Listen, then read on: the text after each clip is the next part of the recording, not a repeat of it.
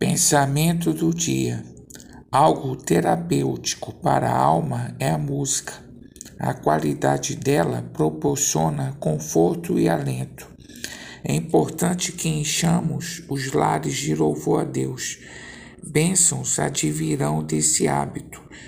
Deve ser considerada a letra da música para que edifique a mente. Pastor Heber Jamil, que Deus te abençoe.